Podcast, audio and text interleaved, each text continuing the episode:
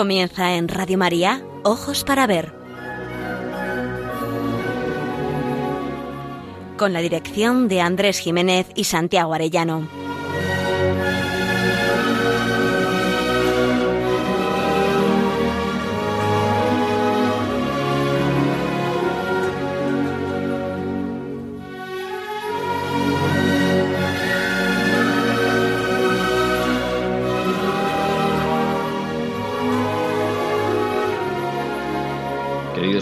Muy buenos días. Les saludamos en esta nueva edición de Ojos para Ver que emitimos desde Pamplona para Radio María el primer y tercer martes de cada mes. Y nos complace especialmente dar la bienvenida a Santiago Arellano, codirector del programa. Santiago, muy buenos días. Buenos días. Bienvenido de nuevo a esta casa. Gracias. Y a estos micrófonos que te echaban tanto de menos. Vaya, qué bien. Yo también los, os echaba a todos. También saludamos a Miguel Ángel Irigaray, el alma de la técnica y la voz cálida que hacen que lleguen hasta ustedes estos programas nuestros. Muy buenos días, Miguel Ángel. Buenos días. Ya veo que Santiago no nos ha venido con coronavirus, ¿verdad? No, bueno, deseoso estaría de encontrarme. Y otros también, que no quiero decir nombres. Bueno.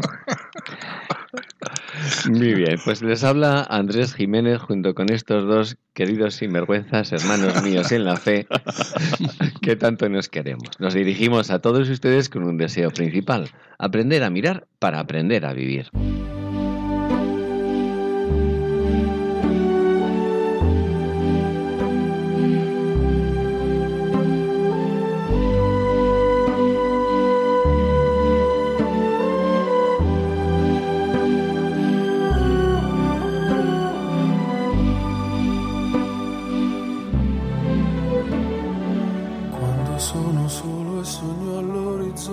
Desde nuestro programa Ojos para Ver, nos parece conveniente traer a la reflexión de todos ustedes algunos aspectos, el tema es muy amplio, del llamado mito del progreso indefinido. Y como siempre lo haremos desde el arte en general y desde la literatura de modo muy especial. Pero antes es de cortesía y de amistad saludar solemnemente y como es necesario a nuestro contertulio, compañero y amigo Santiago. Santiago, que tenemos a la gente preocupada. De verdad, ¿cómo estás? ¿Qué tal te encuentras? ¿Estás bien? Pues muy bien, gracias a Dios. Mi padre, que era muy un campesino muy sabio, solía repetir, hierba mala nunca muere. Al superar, en esta ocasión, yo que soy un bronquítico crónico, como en mi caso, una neumonía, me he dicho, esto debe ser lo de la hierba mala que nos enseñaba mi padre. Así que de nuevo, aquí me tienes, Andrés, para seguir dando la lata y de vez en cuando repetir, bendito sea Dios, bendita sea su madre y bendita es y siga siendo Radio María, que tanto bien nos sigue haciendo. Así que, buenos días, Andrés. Buenos días, Miguel Ángel. Buenos días. Y buenos días, queridos radioyentes de la Radio de la Virgen. Buenos días, porque además tenerte con nosotros nos da alegría. Eso es. Ánimo, pues entre todos, para sacar adelante. Que Santiago, cuando tanto sale de una enfermedad no sabes con qué energía. Sí, sí, sí, sí, sí. sí. Háblanos del tema que hemos planteado. El tema propuesto me parece que tiene una actualidad evidente, a pesar de que como tal mito surgió en el último tercio del siglo XIX, y aunque se derrumbó tras el horror de la Primera Guerra Mundial, renace como el ave fénix de sus, de sus cenizas, y a pesar de tantas pruebas que lo contradicen, una vez tras otra, se vuelve a imponer más como creencia supersticiosa que, y mágica diría yo, que como algo contrastado con la realidad. Y hoy goza de nuevo de una credibilidad, credulidad diría yo más bien, que si te atreves a contradecirla, te considerarán un cavernícola, a pesar de ser un ciudadano del siglo XXI, y te dirán, "Bah, tú eres enemigo de la humanidad y del saber y de la ciencia. Y todo por afirmar algo tan evidente como que eso que algunos llaman el progreso no es siempre mejorar, sino que puede acarrear pérdidas, retrocesos y problemas difíciles de resolver, porque no está nada claro hacia dónde se dirige este supuesto progreso y que el progreso indefinido es un deseo que viene a confirmar que el anhelo de ser humano de lograr por sus propias fuerzas el paraíso del que fue privado por el pecado original es un reto imposible. Nadie puede construir ni menos garantizar la felicidad y la plenitud humana en este mundo. El mito del progreso es un señuelo que subyuga, paraliza la libertad del ser humano, pues todo se dice camina inexorable hacia un tiempo definitivo y pleno, y es un craso error. El dominio del mundo le fue otorgado a la humanidad, no para utilizarla caprichosamente, ni para que se imponga una razón meramente instrumental. Existe una ley en la naturaleza humana que marca la pauta hacia la verdadera perfección. El progreso entendido como mito de la modernidad carece de base. El gran romano Guardini dedicó varias obras a desvelar los peligros de estas creencias típicas de tiempos de increencia y denunciaba con vigor que era una insensatez la fe en el progreso, decía textualmente, y con clarividencia afirmaba ya en el año 1956, después de la represión comunista en Hungría, que es falso y peligroso considerar al hombre como el ser que progresa. No, dice, él es el ser que no está protegido por forma alguna de progreso, sino que debe decidir siempre sobre el bien y el mal. A fines del siglo XIX, la fe en el progreso alcanzaba su momento culminante en el mundo occidental. Su hegemonía era incontestada. Los avances de la ciencia parecían portentosos y un par de decenios de paz entre las grandes potencias auguraban el advenimiento de un mundo feliz, para usar el título del famoso libro de Aldous Huxley, que pocos años después, décadas después, la escribiría. Las celebraciones del paso al siglo XX fueron apoteósicas y el siglo XIX fue resumido en rúbricas como, como las siguientes, el siglo del pueblo, el siglo maravilloso, el siglo científico, un punto de inflexión en la historia del mundo. Este esplendor se derrumbó en 1914 con la Gran Guerra Dicen los historiadores, el siglo XIX, el siglo XIX termina en 1914 e inesperadamente se constató que el progreso podía ser empleado para destruir, entre horrores, al ser humano. El cardenal Ratzinger, en su libro Una mirada a Europa, publicado en 1993, escribió que allí donde el progreso se ha visto como un proceso necesario del desarrollo, sujeto a leyes de la historia, permanece al margen de lo propiamente humano y en el fondo se dirige contra el hombre. La libertad personal, añade, y la responsabilidad ética pueden ser vistas entonces solo como factores perturbadores de tales procesos. Estamos conmemorando estos días los horrores de Auschwitz, en cuya entrada se proclamaba cínicamente Arbeit macht frei, el trabajo os hará libres, que es solo una muestra de que el llamado progreso en sí mismo es problemático.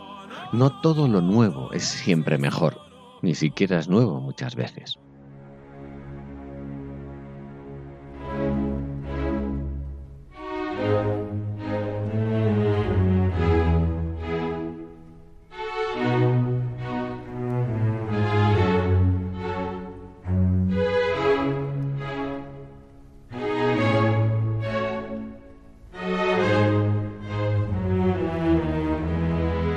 Para ver, el don de la belleza. Andrés Jiménez, Santiago Arellano.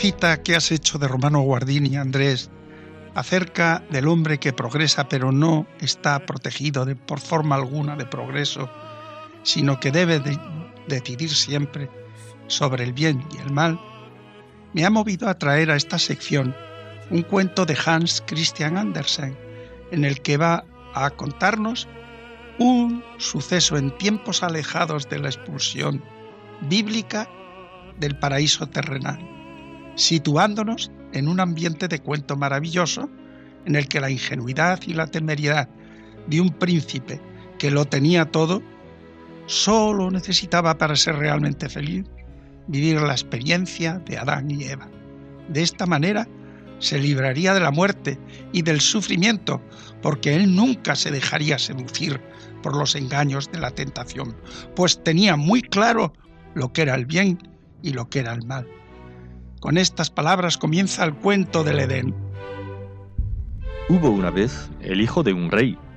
Nadie tenía tantos libros hermosos como él.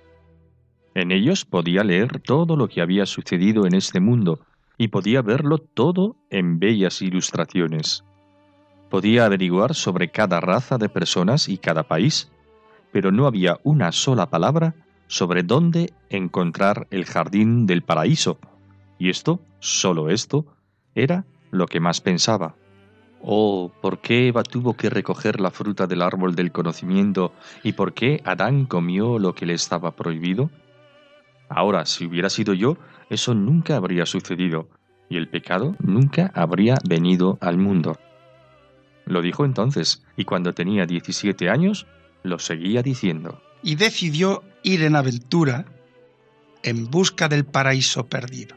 Un día de lluvia torrencial pudo vislumbrar una gruta donde guarecerse y se encontró con que en ella habitaban los cuatro vientos de la tierra. ¿Podría alguno llevarle hasta el jardín del paraíso? El viento del este se comprometió a llevarlo. Cuando llegaron, al príncipe le pareció un lugar de ensueño.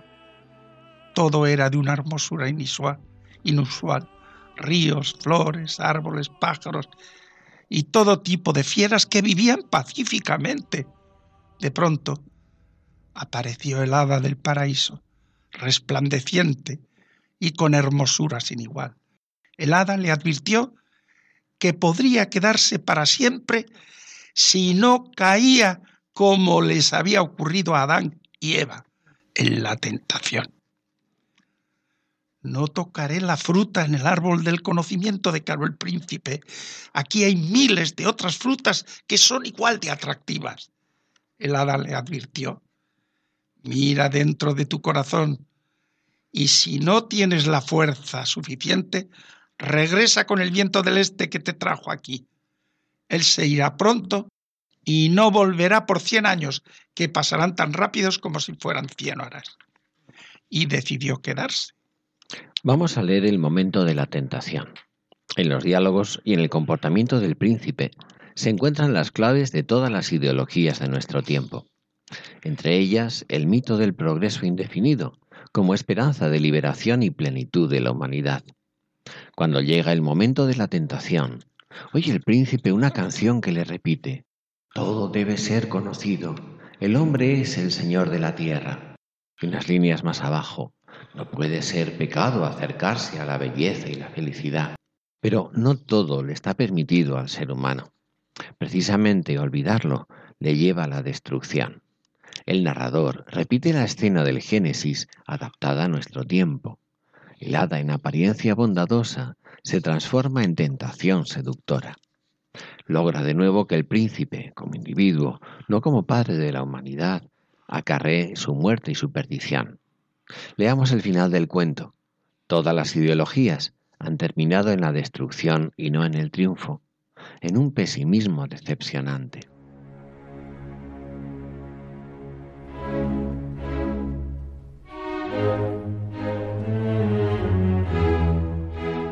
Ahora comenzaremos nuestros bailes, dijo el hada. Cuando haya bailado contigo el último baile al anochecer, me verás tendiéndote las manos y me oirás llamar, ven conmigo. Pero no vengas. Cada tarde durante cien años tendré que repetir esto. Cada vez que te resistas, tu fuerza crecerá. Y al final, ni siquiera pensarás en ceder a la tentación. Esta tarde es la primera vez, así que ten cuidado. Y el hada lo condujo a una gran sala de lirios blancos y transparentes. Los estambres amarillos de cada flor formaban una pequeña arpa dorada que vibraba con la música de cuerdas y flautas. Las doncellas más hermosas, flotantes y delgadas pasaron bailando, vestidas con una gasa tan aireada que se podía ver cuán perfectamente formadas estaban. Cantaron sobre la felicidad de la vida, los que nunca morirían, y cantaron que el jardín del paraíso florecería para siempre.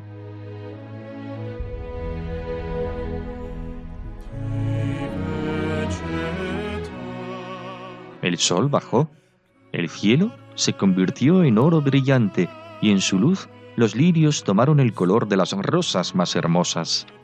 El príncipe bebió el vino espumoso que le ofrecieron las doncellas y se sintió más feliz de lo que nunca había estado. Observó el fondo del pasillo abierto y el árbol del conocimiento en un esplendor que cegó sus ojos. La canción del árbol era tan suave y encantadora como la voz de su querida madre, y era como si estuviera diciendo, mi hijo, mi hijo más querido.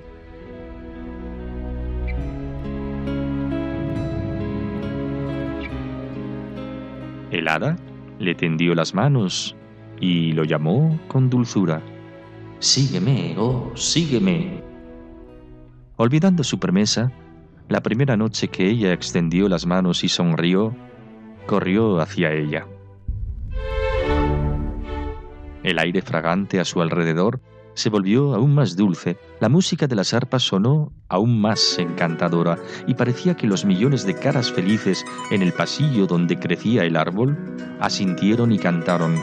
Uno debe saber todo lo que hay que saber porque el hombre es el señor de la tierra.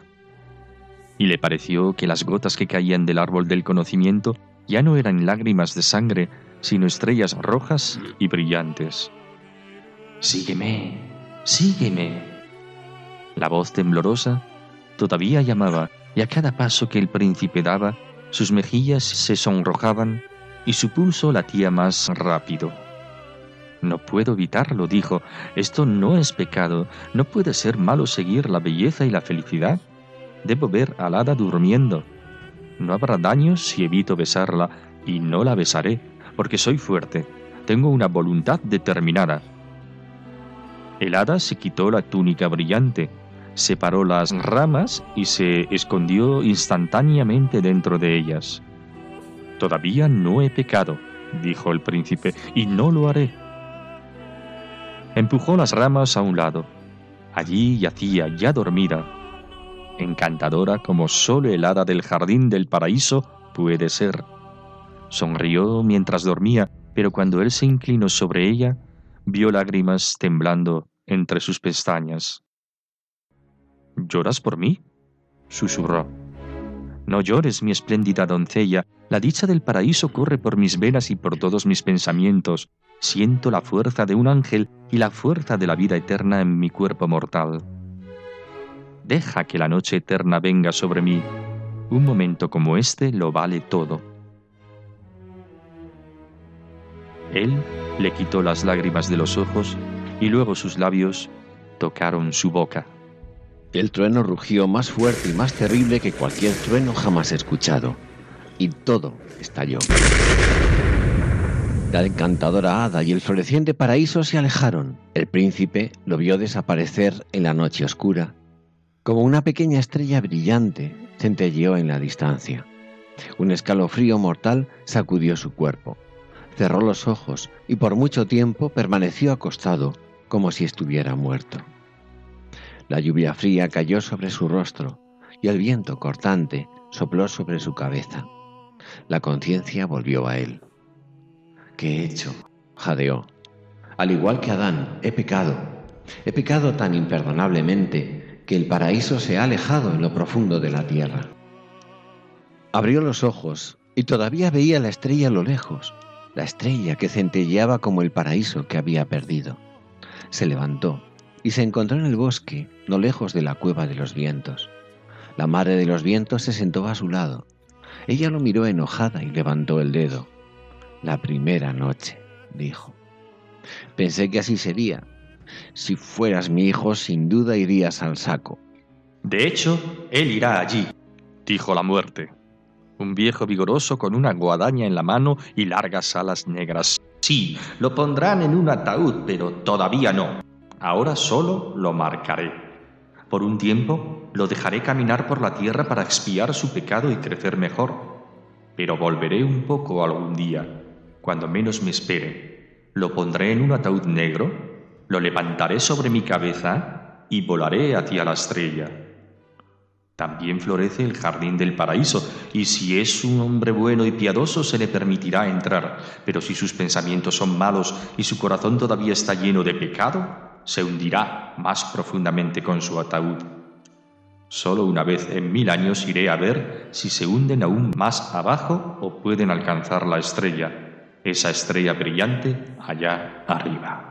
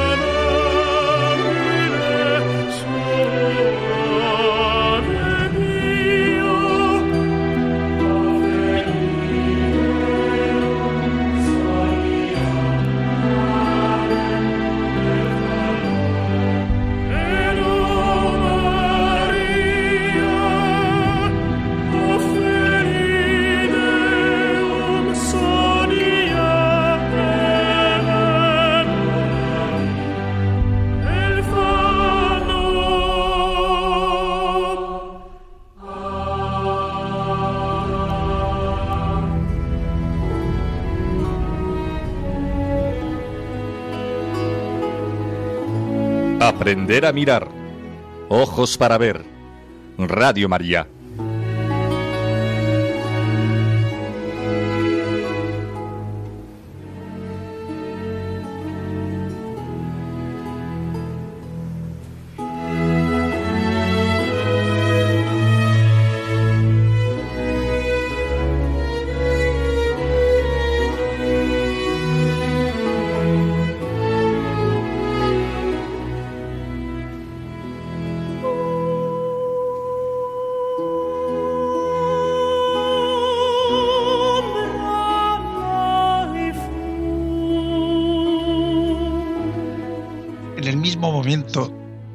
Que se iba difundiendo en Europa el mito del progreso como un bien indiscutible e irreversible para la humanidad, Leopoldo Alas Clarín, Clarín de seudónimo, el autor de La Regenta, en la que denuncia el oscurantismo y la resistencia a toda modernidad que en la mítica ciudad de Vetusta se vivía, escribió un cuento admirable en casi todos los sentidos, sorprendente porque se convierte en una denuncia de un progreso que va a poner fin a la idílica belleza de los paisajes asturianos y a la posibilidad de que pervivan arcadias infantiles en medio de la exigencia y dureza del cada día, de dos hermanos gemelos que cuidan a uno más de la familia, a su vieja vaca.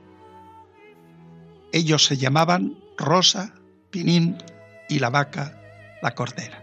El cuento se titula Adiós Cordera, nombre de la vaca que se publicó en 1893. Cuento tan entrañable que se ha convertido en un referente nostálgico de la ciudad de Oviedo, donde en una placita se puede contemplar en bronce, a ras de suelo, a la vaca y a los dos niños. El cuento es un canto de amor por los animales. El post del telégrafo que se alza extraño en medio del prado y el tren que de vez en cuando rompe el silencio y la paz de aquellos valles y llena de miedo a la vieja vaca. Tren, el tren es peligro. Para la vaca fue primero motivo de miedo y espanto y luego de antipatía y desconfianza. Hoy no podemos leerlo entero, pero merece la pena escucharlo o leerlo quizás en su integridad.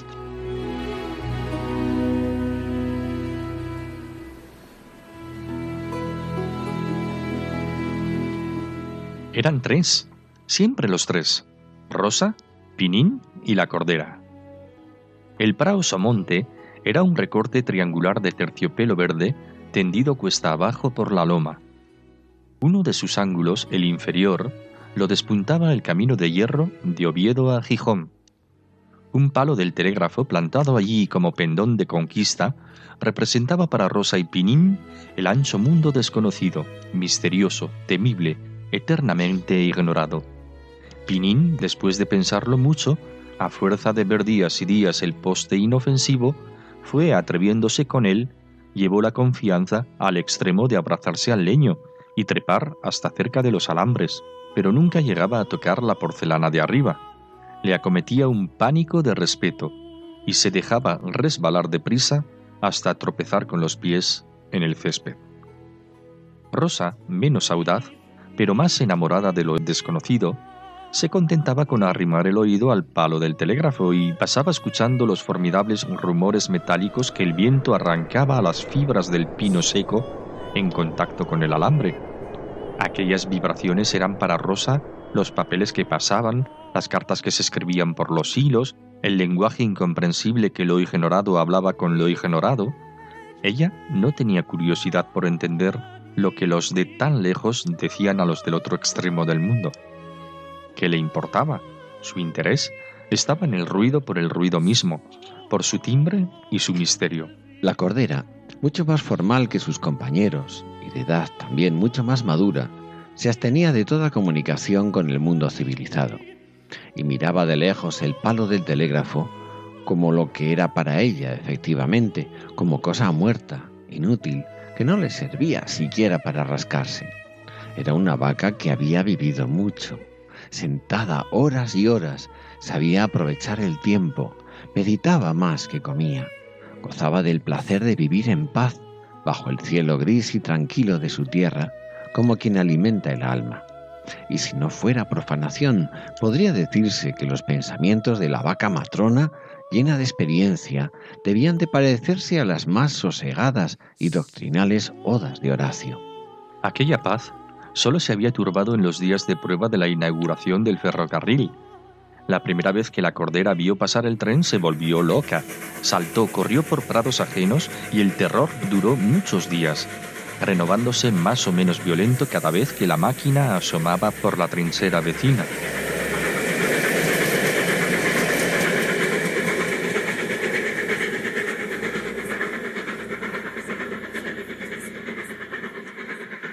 Poco a poco se fue acostumbrando. Cuando llegó a convencerse de que era un peligro que pasaba, una catástrofe que amenazaba sin dar, redujo sus precauciones a ponerse en pie y a mirar de frente, con la cabeza erguida, al formidable monstruo. Más adelante, no hacía más que mirarle, sin levantarse, con antipatía y desconfianza. Acabó por no mirar al tren siquiera. Pero telégrafo, ferrocarril, todo eso era lo de menos un accidente pasajero que se ahogaba en el mar de soledad que rodeaba al Monte. Desde allí no se veía vivienda humana, allí no llegaban ruidos del mundo más que al pasar el tren. Mañana sin fin, bajo los rayos del sol a veces, entre el zumbar de los insectos, la vaca y los niños esperaban la proximidad del mediodía para volver a casa, y luego las tardes eternas de dulce tristeza silenciosa en el mismo prado hasta venir la noche con el lucero vespertino por testigo mudo en la altura. Pinín y Rosa, los hijos de Antón de Chinta, teñida el alma de la dulce serenidad soñadora de la solemne y seria naturaleza, callaban horas y horas después de sus juegos, sentados cerca de la cordera que acompañaba el augusto silencio de tarde en tarde con un blando son de perezosa esquila.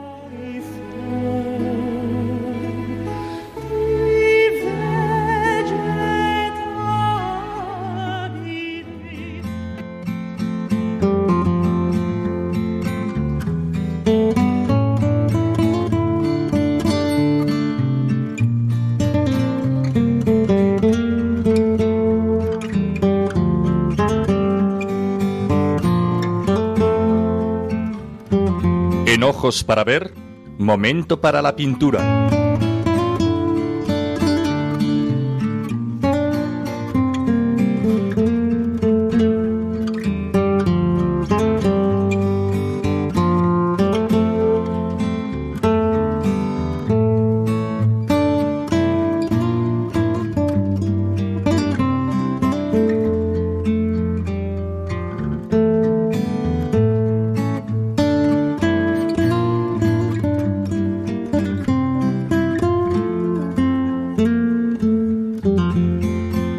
Paso del tiempo hace que obras que en el momento de su creación deslumbraron por su belleza y por su mirada optimista adquieran un contrapunto de negatividad y hasta de tristeza. Tal es la serie que el gran pintor francés Monet dedicó al mundo del ferrocarril, principalmente a la estación de Saint-Lazare. El artista muestra una visión luminosa de la modernidad. En estos trabajos irrumpe el motivo de un tren circulando mientras lanza su visible humareda de vapor. Es el progreso ya imparable en un mundo que se promete feliz. Ahí está imponente la máquina, se refleja la industrialización y hasta la conquista de la velocidad. Un tema unido al progreso y a la nueva Francia de la Tercera República. Sin duda Monet quiere profundizar desde distintas perspectivas en la belleza que debe hacer visible la luz y el color en el símbolo de modernidad y progreso que le ofrece la estación de Saint-Lazare.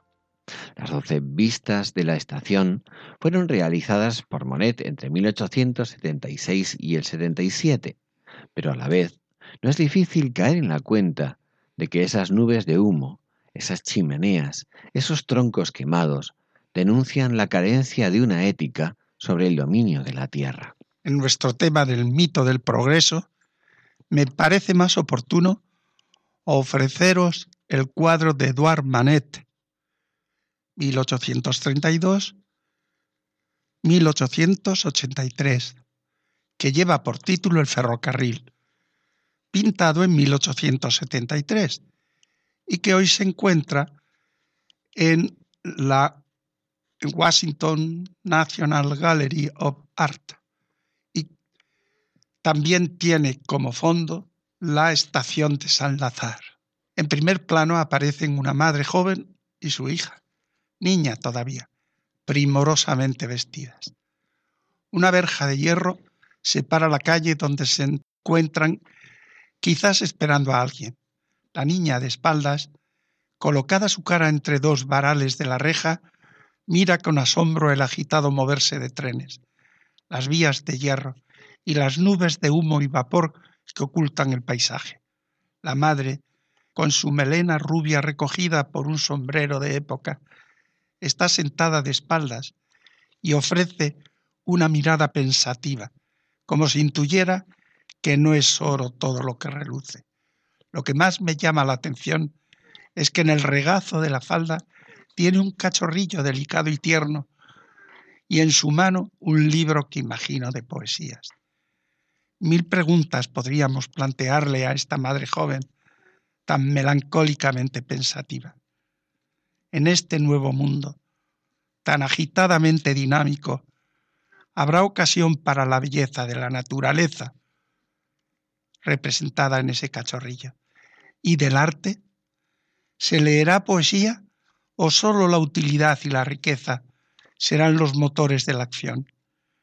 ¿Cómo educar a esta hija seducida por el atractivo y el embeleso de los nuevos tiempos.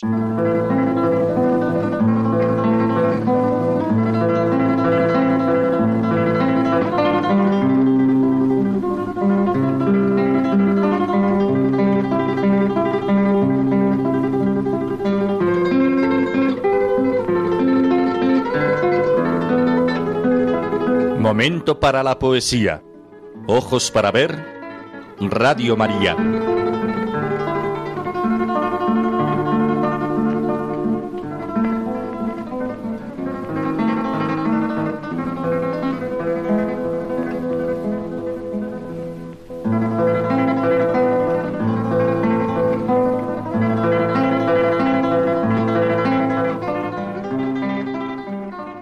Gabriel y Galán es un poeta extremeño que gozó de una admiración sobre todo de las clases populares indiscutible y al que se ha condenado al olvido por su condición de católico.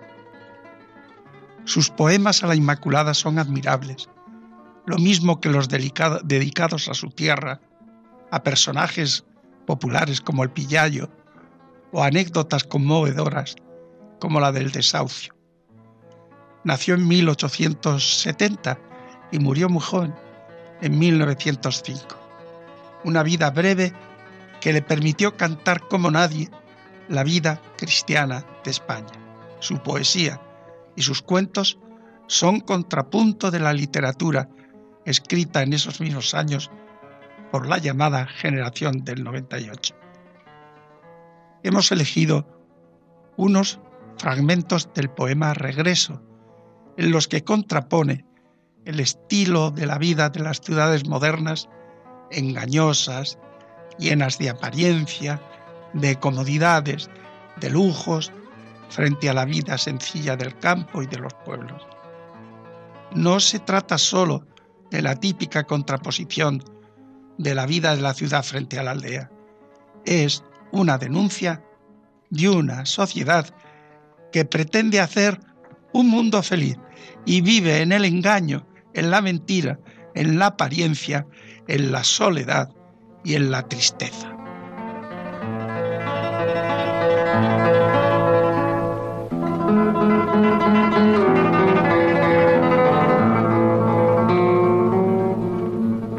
Estuve en la ciudad y vi la vida.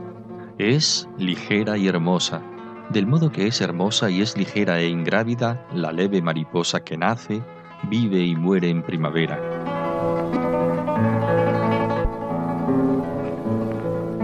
Qué deprisa las horas sin regreso rodaban por encima de los seres. Qué nervioso el avance del progreso, qué fuertes los placeres, las fiestas, qué brillantes, qué hermosas las mujeres, y los hombres, qué cultos, qué elegantes.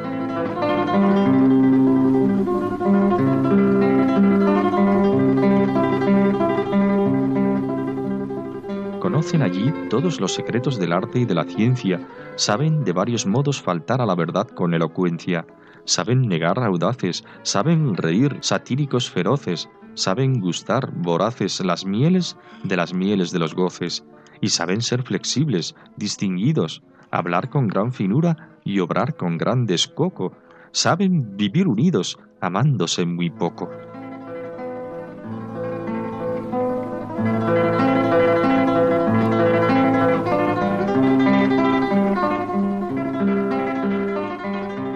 El saber, el saber, ese era el lema, la aspiración suprema de la vida veloz que se vivía.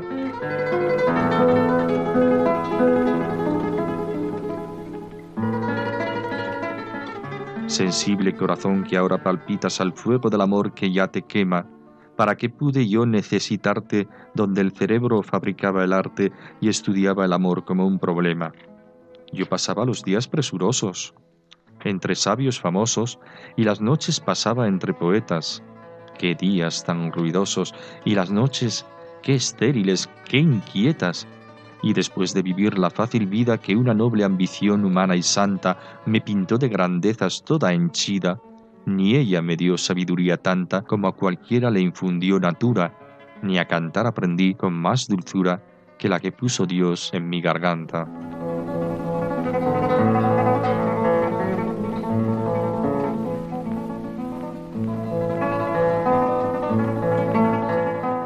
Pero ya estoy aquí, campos queridos, cuyos encantos olvidé por otros, amasados con miel y con veneno. Pequé contra vosotros. Recibidme otra vez en vuestro seno. Yo te conozco, solitario monte, te cantaré de nuevo, patria mía. Beber quiero tu luz, ancho horizonte, gozar quiero tu paz, oh mi alquería.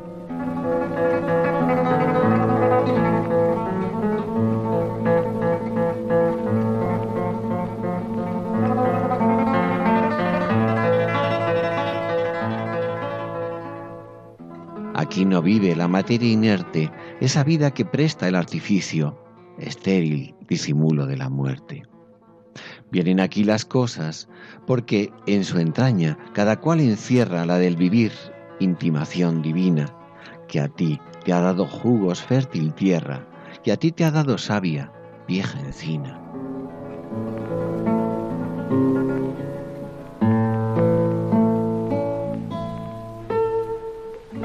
Yo admiro la hermosura, la soberana esplendidez grandiosa que Augusta ostenta sobre sí natura. Pero ella es criatura, no puede ser mi diosa. Y aunque canto postrado de rodillas delante de sus grandes maravillas que son del mundo hechizo, yo solo adoro en ella la mano soberana que la hizo. ¿Y quién no besará la mano aquella que ha sabido crear cosa tan bella?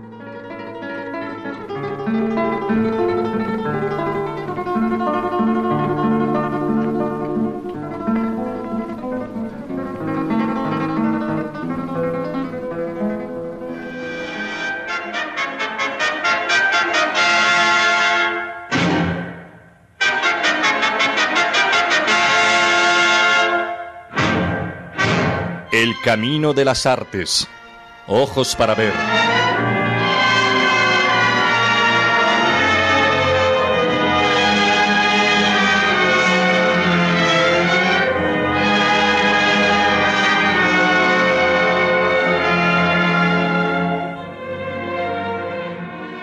Y en esta sección ahora vamos a recordar una famosa y célebre película, Tiempos modernos de Charles Chaplin.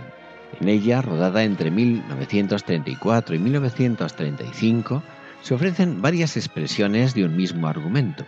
El enfrentamiento entre la máquina, lo mismo la máquina industrial que la maquinaria legal y social de una sociedad en la que un hombre es solo un millón de hombres partido por un millón, y el individuo, el hombre reducido a soledad, que se debate en su seno como zarandeado y engullido por fuerzas que lo dominan. Estamos desde el punto de vista cinematográfico ante una obra maestra de la historia del cine.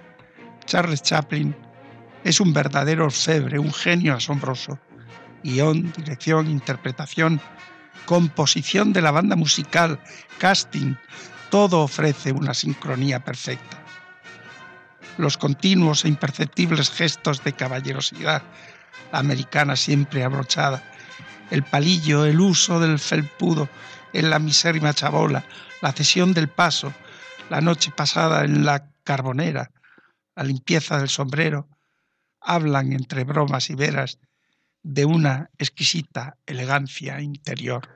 En tiempos modernos se muestra la desigual batalla en la que la maquinaria administrativa, legal y judicial, la del trabajo en cadena, embiste, asfixia, engulle literalmente y atropella a las personas especialmente a las que viven en la pobreza. La pareja protagonista es un claro ejemplo. El obrero explotado como una oveja del rebaño social o una pieza del engranaje de una gigantesca maquinaria. La huérfana, el encarcelamiento por robar una barra de pan, el paso reiterado por la comisaría o la cárcel, la persecución policial. Frente al aparato social deshumanizado, se alzan la abnegación, la generosidad, la fidelidad, la alegría interior, el amor. Se hace patente, a pesar de todo, la grandeza de la naturaleza humana, del espíritu sobre la máquina. El amanecer en la escena final sugiere horizontes de esperanza para la fuerza indomable del amor humano. El tema musical, que lleva por título Smile, Sonríe, lo certifica con una melodía inolvidable.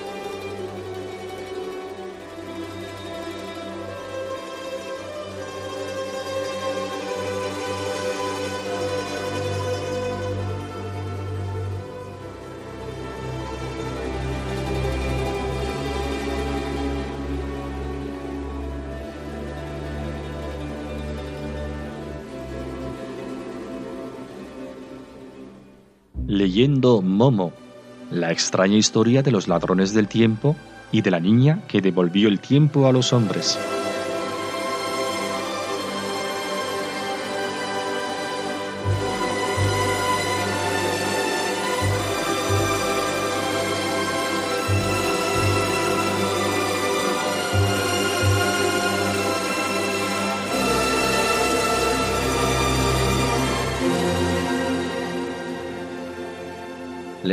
En el capítulo cuarto de Momo.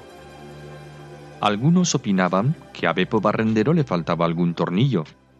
Lo decían porque ante las preguntas se limitaba a sonreír amablemente y no contestaba. Pensaba, y cuando creía que una respuesta era innecesaria, se callaba. Pero cuando la creía necesaria, pensaba sobre ella.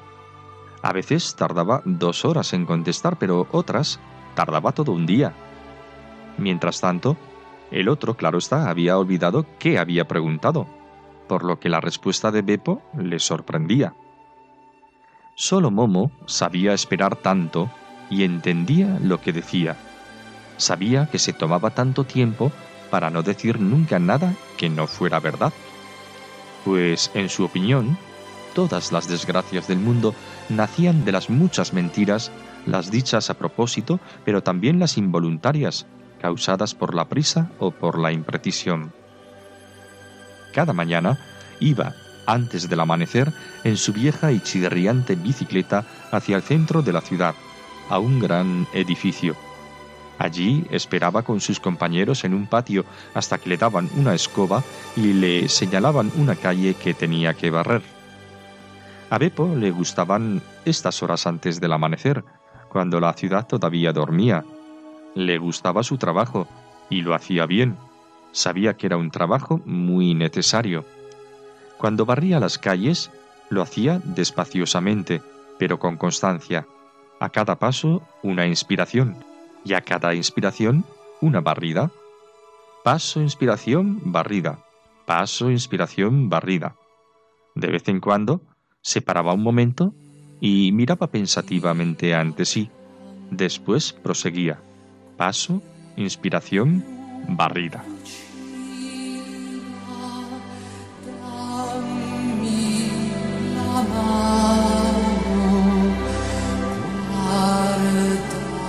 Después del trabajo, cuando se sentaba con Momo, le explicaba sus pensamientos.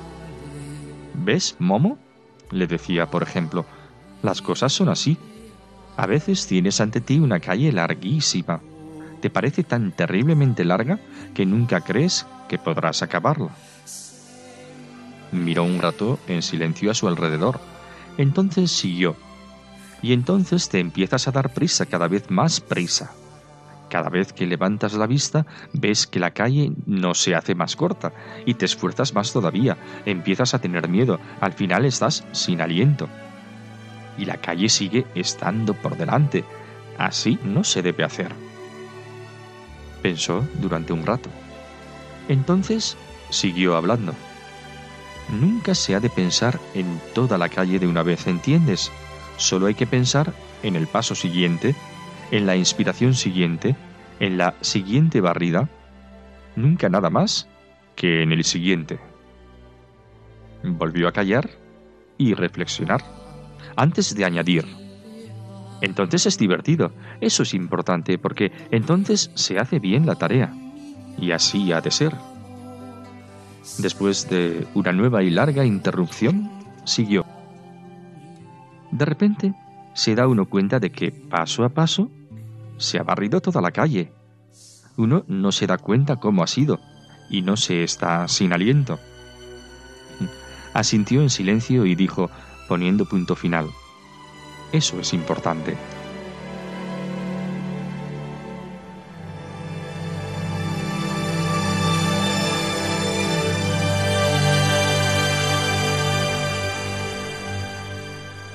La doble lección moral que se nos transmite en este sencillo texto es de gran actualidad y su aprendizaje y puesta en práctica de una urgencia inexcusable.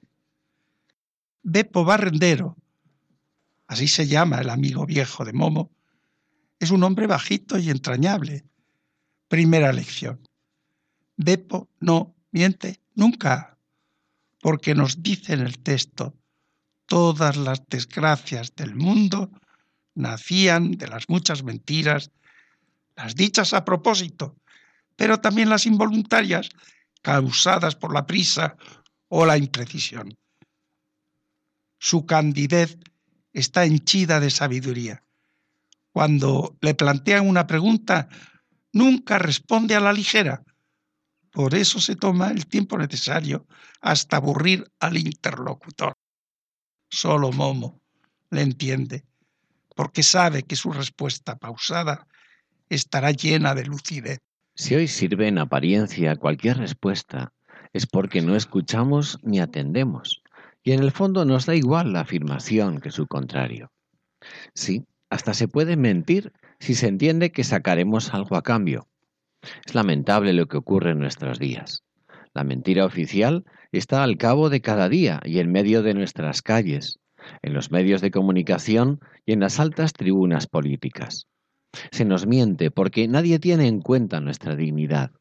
Se nos miente con engaño doloso porque se nos considera estúpidos. Se insiste en que el fin justifica los medios. Se nos miente porque se ha perdido la confianza en la verdad. ¿Qué más da si total? Segunda lección. La llamamos moral porque hacer bien todo lo que se nos ha encomendado implica estar sometido ese todo a una ley suprema de moralidad y de belleza. La perfección del mundo depende del trabajo bien hecho, de hacer bien el bien. Nuestro tiempo exige todo inmediatamente, pero las prisas no van de la mano con ninguna obra bien acabada. Incluso hacer una tortilla francesa como Dios manda exige destrezas y saberes no improvisados. Claro que de ese modo reconocemos la dignidad del comensal, por humilde que sea, pero al mismo tiempo mostramos las potencialidades de un huevo, que precisamente fue creado para alcanzar su plenitud y ofrecérsela a los humanos. De lo contrario, nunca hubieran sido reconocidas. Lo mismo digo de una celga, cuidar a los enfermos o educar a los niños. Y así con todo, el trabajo bien hecho es impagable. Por eso tiene como recompensa la satisfacción interior. Beppo nos va a leccionar sobre otra faceta vinculada a las prisas, los peligros del estrés y del desaliento de un lado para otro, siempre corriendo, siempre con la sensación de no llegar y siempre con la impresión de tener que echar las manos a la cabeza porque lo mejor o se te ha olvidado o no has podido ni comenzarlo. Y así, un día tras otro, hoy como ayer y siempre igual, tarde o temprano nos rompemos. No podemos más. La lección de Beppo nos dice, no dice que es mejor ignorar lo que tenemos que hacer. Eso sería un disparate. Su consejo es que no podemos hacer a la vez las mil tareas pendientes, al contrario, una después de otra y sin mirar hacia los lados. Si miras el total de la larga calle, es imposible que no te sientas abrumado. Lo mismo que si consideras la tarea que todavía te queda por realizar. Por eso Bepo desaconseja mirar la larga calle que has de barrer las mil tareas nos desbordarán y entonces te empiezas a dar prisa, cada vez más prisa, cada vez que levantas la vista y ves que la calle no se hace más corta y te esfuerzas más todavía y empiezas a tener miedo y al final estás sin aliento y la calle sigue estando por delante. Así no se debe hacer.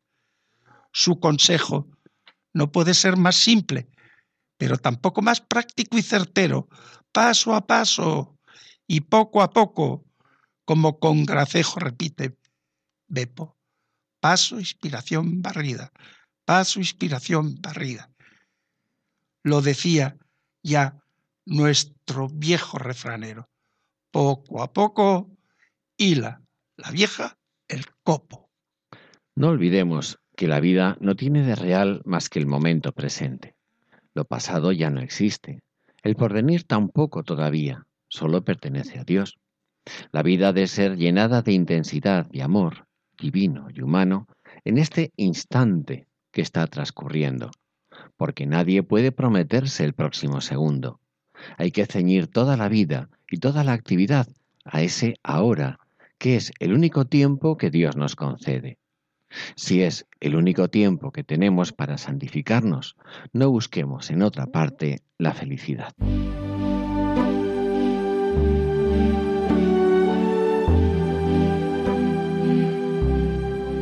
Y nos despedimos ya de todos ustedes, queridos oyentes de Ojos para Ver. Esperamos que el programa haya sido de su agrado y les emplazamos para dentro de dos semanas. Así que muy buenas tardes y que tengan todos un hermoso día.